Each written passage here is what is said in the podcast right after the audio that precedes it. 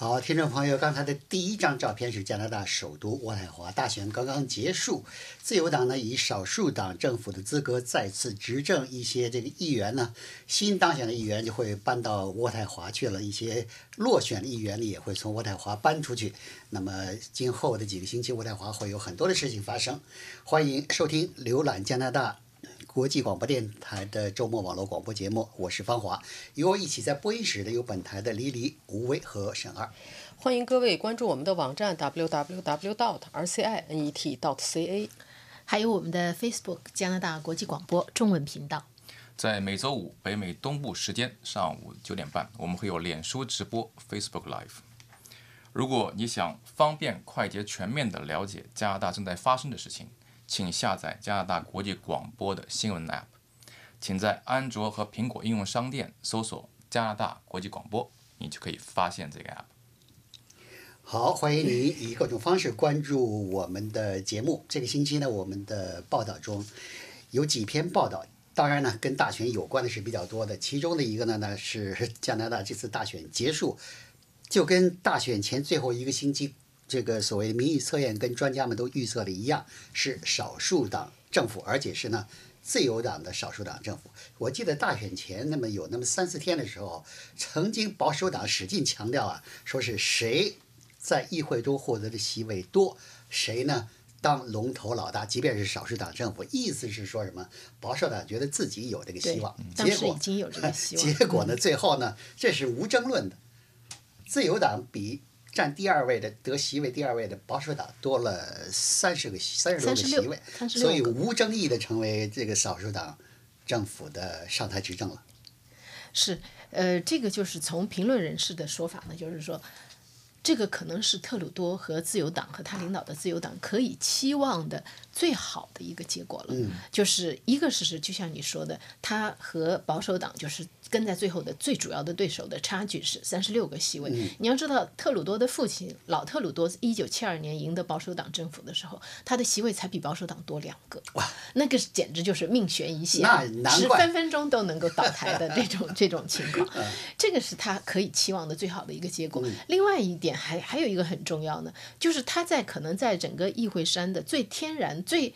跟他立场最接近的、最有可能跟他联合。获得支持的新民主党获得了二十四个席位，那么他跟保守党之间相呃，他他离那个就是议会多数只差十三个席位。就是一百五十七到要到一百七十才能到最多数，只差十三个席位。在这种情况，这说明什么呢？就是他在争取支持的时候，他可能不需要去同时跟两个党谈判，求爷爷告奶奶。因为来谈判的人都是带着条件来的，你要满足人家的条件，就把事情更加复杂化。那现在呢，他。你保守党、自由党现在就很可很可能是可以避免这种状况。而且在大选前呢，新民主党领袖辛格人家已经主动贴上门去了，说我愿意跟这个自由党，只要不是保守党，我愿意跟自由党合作。对对对，新民主党来说，这也是一个不错的结果，因为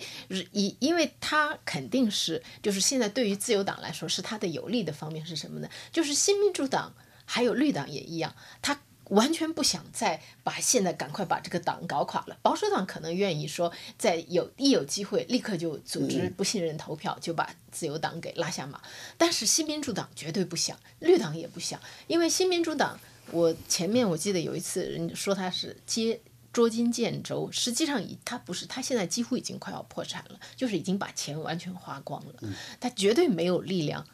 再立刻再投入大选，那在这种情况下，如果是保守党当政，新民主党他也得硬着头皮支持保守党，就是他不能把让政府垮台，这样的话就会把自己陷入一个窘境。而且如果他呃都是按加拿大政坛流行的话来说，叫是 king maker，就是说呢，他是实际上虽然人数少，但是呢，他能够保着。自由党呢，为自由党保驾护航，不让他垮台。这个时候，自由党恐怕对他提出的条件啊，就得特别的小心、耐心的来来听取的意见。所以他是不执不执政，但是可能比执政的党呢，日子过得还舒服。对，是至少是说比这个多数党政府的时候，它可以起的作用要大得多。但是呢，就是这个现在这个大选以后，自由党新政府它还是有它的不利的，它的短板就是说它在中部省份几乎被完全扫地出门，像萨省和萨斯喀彻温省和阿尔伯塔省完全是零，就是没有。刚才说的萨省，萨省有这个自由党一位重量级阁员，这次都滚安落马。对，古德尔就是他的这个对国家呃哎公共安全部长。对，对，这是就是因为就是这两个省份就是对自由党的不满实在是气，就是实在是太太强烈了。那么这样，而且在 B.C 省。他也有损失，就是他损失也损失了好几个，就是议员。刚才你说到新民主党的这个这个问题，就是新民主党会支持自由党，但是呢，特鲁多就是他现在面临的挑战，就是说他在他一个是说中部，呃，一完全没有影响力，等于是说自由党的这个优势到曼尼托巴省和安大略省的边界那里为止，我从这个往东基本上就都或者是保守党的天下，或者是新民主党。那么他现在的问题就是说，各地现各个地区的有不同的利益，而且这些利益可能是互相冲突的。就喜欢支持他买下输油管，就扩建输油管的人呢，不会支持他实行碳税，就是这这这两边，而且是互相，就是说互相的这个对立是非常强烈的。这种情况下，就是一个是怎么样去呃来弥合各地的这个分歧，怎么样把各地就是团结起来，再有一个就是说。你知道特鲁多当年二零一五年执政的时候，他是以这个叫做呃阳光啊，另另一种政治，就是新式的政治，或者说阳光的，嗯，朝气蓬勃的，而且很理想主义的这样的一一个一个面目登场的。但是现在接下来这四年呢，他第一方面，第一他想说他阳光，可能选民也不相信了。已经不相信了，再有就是说，他也阳光不下去了。就是接下去的这个这四年呢，他会非常艰巨。一方面就是需要很多的谋略，也需要很多的，就是说妥协，或者是呃，就是呃让嗯评论人士说起来呢，就是老派的政治政治手段这。是对这个特鲁多的呃所谓的他政治手腕、执政能力跟处理突发事件的能力的一大考验。对没，错这个是真的是。从过去几年他的施政的情况来看呢，这方面恰恰有点短板。哎，但是我补充一句，就是少数党也不是不见得就是非光是只能保命，对有的少数党政府非常有建树，例如我们的这个皮尔逊，就是诺贝尔和平奖获得者前总理皮尔逊，他连着领导了两届。少数政府，他的那个建树可能比历史上任何一对任何的加拿大呃政府都。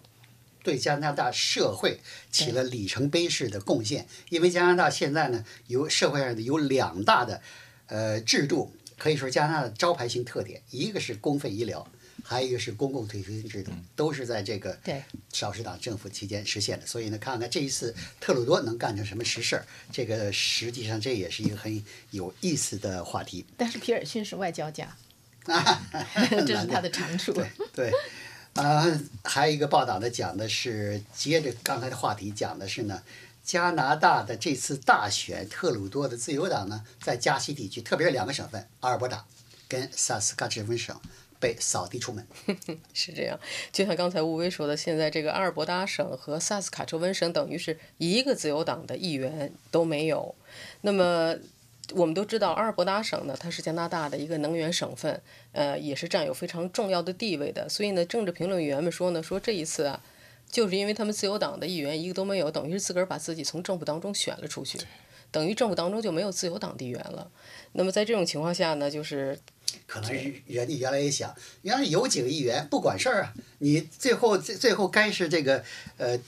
加拿大东部势力说话算数，西部势力说话不算数，局面没改变。但是毕竟你还是在政府中需要有至少有一个人来给你发声，这是非常重要的。所以就是说，阿尔伯达省之前我们都知道他是保守党的大本营，但之前总是或多或少的还是有几位自由党议员的。就像在上一次的这个这个政府当中呢，就比如说阿尔伯达省原来是有三位自由党议员的。只不过呢，这三位自由党员，其中包括一位也算算是比较重要的吧，他是特鲁多政府当中的自然资源部长，这次呢也是落马正好了。管能能源对这这一块儿对他落马了，对他落马，他下去了。那么还有另外一位前自由党议员呢，原来是就是因为一些性骚扰丑闻，所以老早之前大家就知道他肯定是选不上。所以呢，分分析家们说，实际上这么多年来啊，像自由党有一位很资深的一位前内阁部长叫安妮麦克拉伦，虽然是保守党的大本营，但是他一次又一次的都是在阿尔伯塔省当选。但是这次是真的，你这个选举完了，一看阿尔伯塔省的这个颜色彻底就是蓝色。根本就没有，他们都是保守党议员，还有选了一个那个呃那个呃新民主党的议员。那么分析员们分析文那个分析文章们都说呢，说由此可以看出那是什么呢？是阿尔伯达省的选民是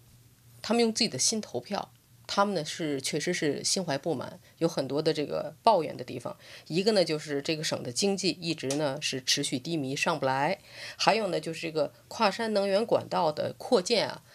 开开停停，开开停停，引起的争议很大，这也让他们非常不满。他们觉得呢，这些对于阿尔伯达省来说非常重要的问题呢，呃，没有得到解决。实际上，这个跨山能源管道呢，就是说，有的人呢就说阿尔伯达省人有一种误解，就以为现在自由党上来了，肯定这个这个项目又又会有遇到麻烦。但实际上并不是这样，就是自由党政府这个项目呢已经上了，已经都批了，呃，而且已经都开始建设了。只不过呢，就是什么呢？后来又被给法院给否了。因为有人去告到联邦法院，说呢，就是他们没有得到，没有缺乏和这个能源领域还有原住民缺乏足够的咨询，所以呢，这样的把这个项目停了，停了以后呢，又去重新做第二轮咨询，做完这样之后，政府又给批，所以现在呢，八月份开始这个管道又开始建了，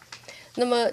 只不过现在又出现了一些新的法律麻烦，因为现在原住民的社区团体又出来了，说政府做的第二轮咨询实际上是只是走走样子，根本就不是认真的，不是诚实的，所以现在呢又在往联邦法院告，所以在这种情况下呢，会不会再被叫停也很难说。只不过呢，有的法律专家说呢，估计这一次呢这些问题呢都会很快的解决。不过总体来讲呢，你从这次选举结构你可以看出一个很清楚的一个趋势，就是说加拿大可以说这个国家。这么大的国家，很多人这个政见是非常不一样的，就是说这个大家的观点之间是有是分裂的。阿尔伯达省是一片红，如果你看看安大略省的大多地区是一片红。我们都知道，这个自由党和保守党在政治观念上是有非常非常不同的，所以呢，由此你也可以看出每个省份各个地区的选民从他们支持哪个党，你可以看出加拿大人在政见上的分歧。所以，所以大选的时候，竞选阶段呢，这个很多的这个政党领袖啊，都是。到什么地方说什么话，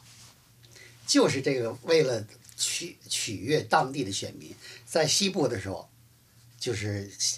哪怕是心里边反对建输油管道，但是嘴里边说出来还要温和一点。然后在东部的时候，就要可能就明确的说我反对什么什么什么之类的。所以呢，这个也是为了拉为为了拉选票，所以政客们呢也是各种手腕都使出来。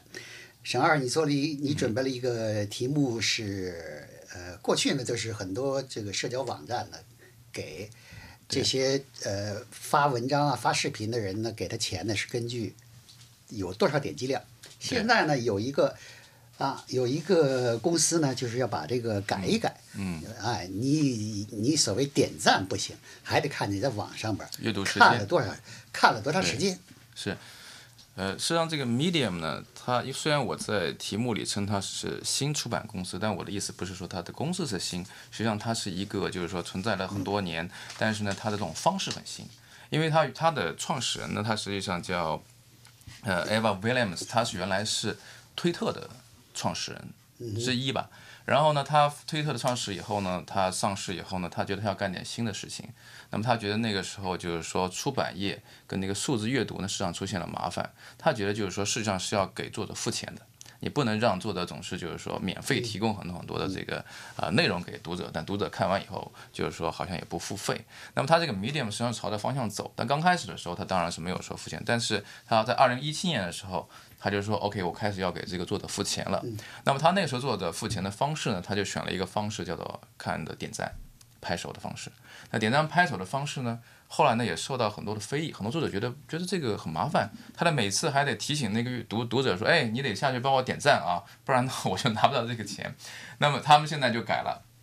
他说现在我们不用点赞的方式，他我们采采取的就是说阅读时间。嗯，但他这个阅读时间他是有安排的，他不是说你在，因为有一些人他打开了一篇文章，他中间去喝咖啡去了，或者说或者说那个窗窗口一直开的，那算不算呢？他说他这个不算，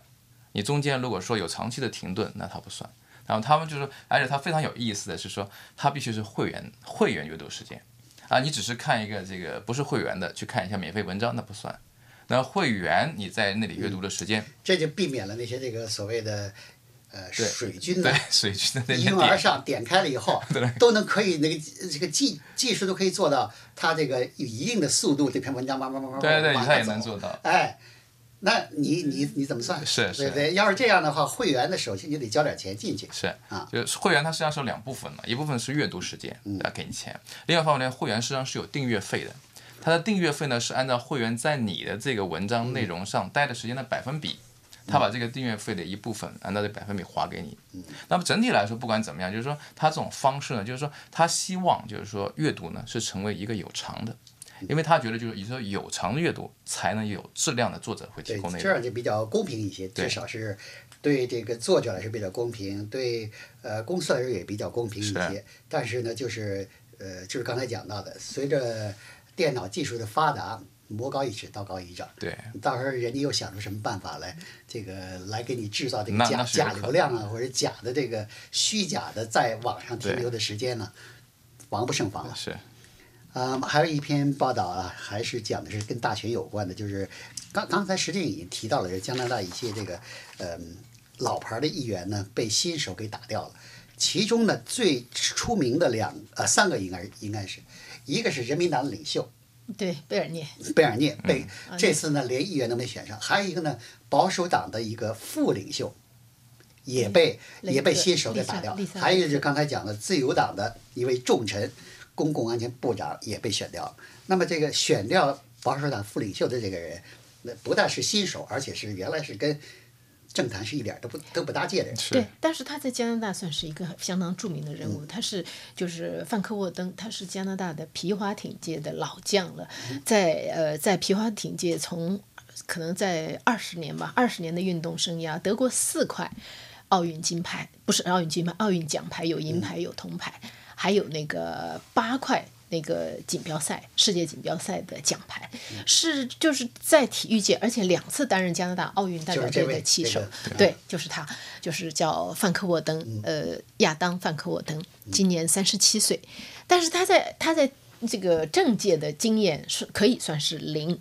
呃，这次他爆出这个冷门呢，一方面就是说他的对手保守党的丽萨雷特一是副领袖，而且在哈珀时代当过三任部长，在不同的位置上，什么自然资源部长、劳工而部长，且似乎是这个口碑还是不错的。口碑不错，很受欢嗯迎，而且就是说，在保不管是在就是对于保守党温和派的保守党来嗯说，他是一个非常受尊敬的一个人物。呃，还有就是他的这个选区，这个选区历来都是保守党的堡垒，所以就是说是一个很大的冷门。在他当选以后，当然有就记者采访他，问到他说你是怎么样做到这一点当选的？他就说，呃，嗯，从他的说法呢，就是那就是完全是努力。他的他说一天他和他的志愿者一天可以走三十公里路，可以去敲二百家的门。是这样，他说对于他来说，这是他的从小养成的习惯，在体育界。他说那以前训练的时候，一天划桨一万次，划二十公里的皮艇。那么两相比较之下，他觉得说去敲人家的门，去跟人说话，还算是容易一点的，还算是轻松一点的你。哎，你还别说这个敲门跟不敲门呐、有有时候还真能够起这个有作用明显作用。你比如说这人敲开门来，自我一介绍，跟你一握手，你首先的感觉这个人，哎呀，这个人很。这个人是很这个很有诚心的啊，很那个很愿意做出自己的努力来争取选票的。反之呢，如果这个呃选区的候选人，特别是当了几届的候选人，嗯把这个选民都都当做是肯定是还会选我的，对大大咧咧的也不去也不去拜票。我觉得这拜票的词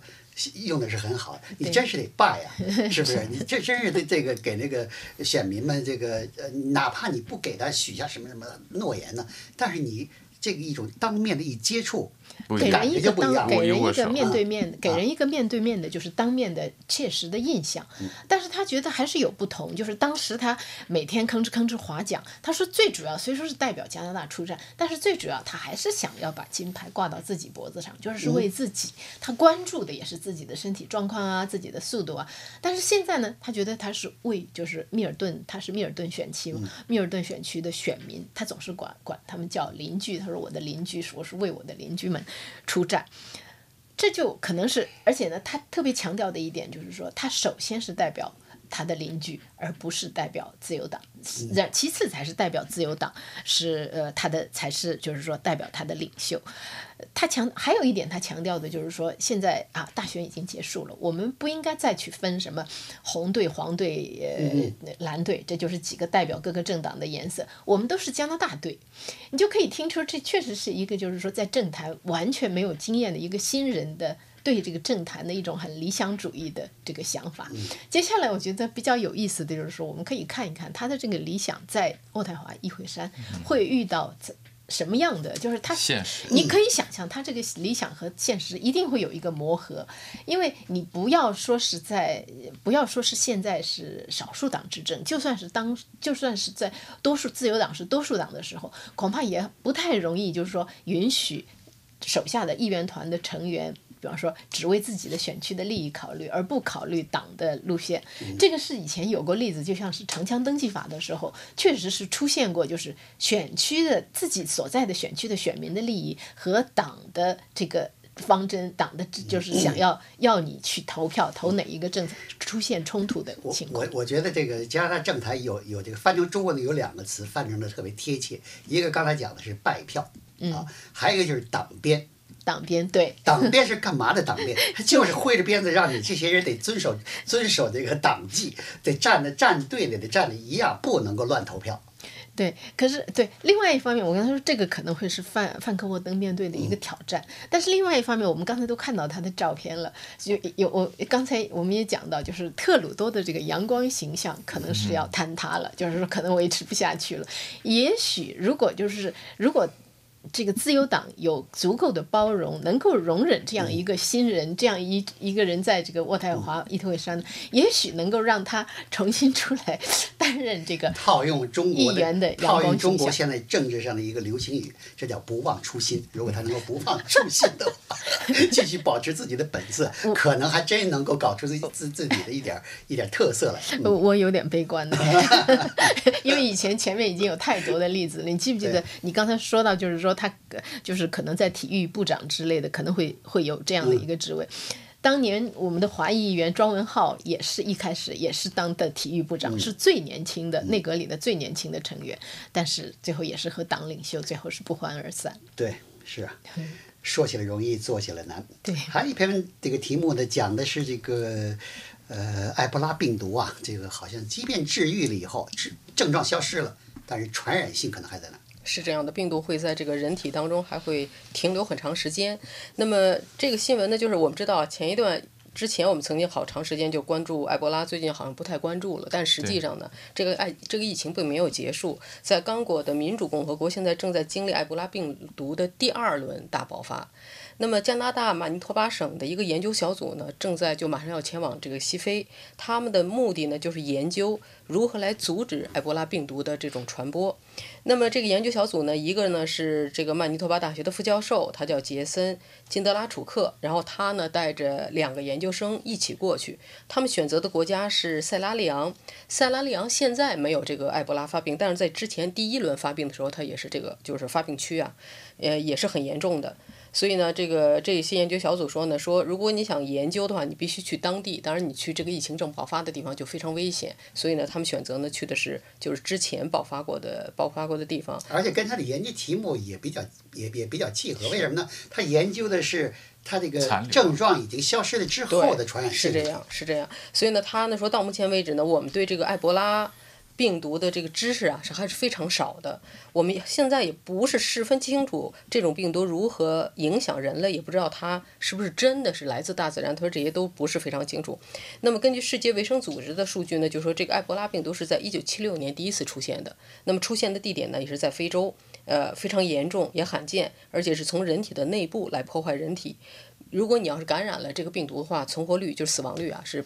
百分之五十，百分之五十，一半的人能差不多能活下来。那么他说呢？有证据表明呢，这种病毒在男性体内存活的时间要从四个月到三年之久，非常长。女性呢，现在数据不足，似乎呢比男性短一点。而且这个病毒的传播方式呢，就是通过人体的体液传播。那么你如果是性关系啊，或者是粪便呀，还有就是说，如果你触摸了有带有这个感染者体液的物品，比如说他摸过什么东西，那上面有他的唾沫或者有什么东西，你都会感染这种病毒。所以呢，它的这个传染力是非常强的。